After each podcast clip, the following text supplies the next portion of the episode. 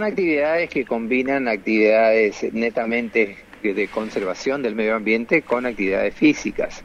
Eh, RER eh, se realizó de manera conjunta en 30 localidades de la provincia. En mi caso particular, por instrucción del señor ministro, estuve lanzando el plugin Joven Misionero en la localidad de Santa Rita con, integrantes de distintos colegios.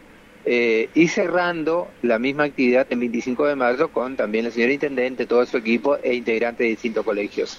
En mi caso, como docente, lógicamente me resulta muy, muy, fácil, muy, muy práctico trabajar en esto y bueno, se agradece siempre la confianza que, depositan en uno, ¿no? O sea, hoy tomamos como bandera a los jóvenes, a los estudiantes, pero en realidad esto es para toda la sociedad. Acá la casa común es nuestra, de toda la sociedad, más allá de la franja etaria, y hace un ratito hablábamos con otra gente que también tenemos que tener en cuenta que convivimos con nuestros, nuestros hermanos eh, de la raza animal de la otra raza donde hablaban de los atropellamientos y demás. Entonces, tenemos que tener un, una forma de, manejarnos eh, para conservar nuestro medio ambiente. Y en ese sentido, lo que se busca es combinar, en este caso puntualmente el plugin, la actividad física. Salimos a caminar, perfecto, una actividad física.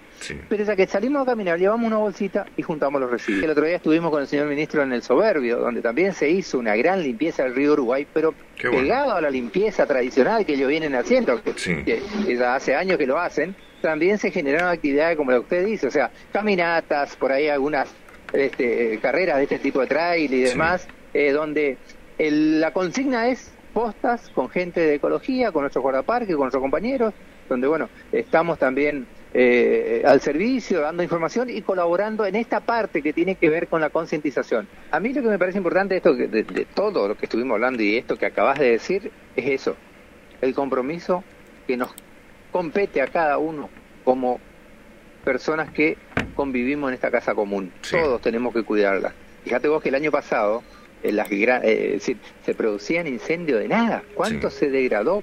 ¿Cuánto se perdió? ¿Cuánto hay que forestar?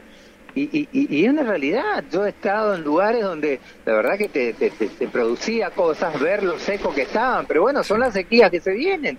Eh, y, a veces de la nada se produce una chispa y ya está, y te destruye hectáreas enteras. Entonces hay que entender de que estamos viviendo un tiempo donde requiere de que todos, y me sumo a tus palabras, más allá de la función que cumplamos nosotros, por supuesto, de ecología, hacer este trabajo que estamos haciendo, pedirles ayuda a ustedes y contarle a la sociedad a través de ustedes que las puertas están abiertas. De hecho, siempre que, esto es una cuestión de, dinámica de trabajo, nosotros siempre trabajamos las puertas abiertas, recibimos a todos y lo que está a nuestro alcance colaboramos.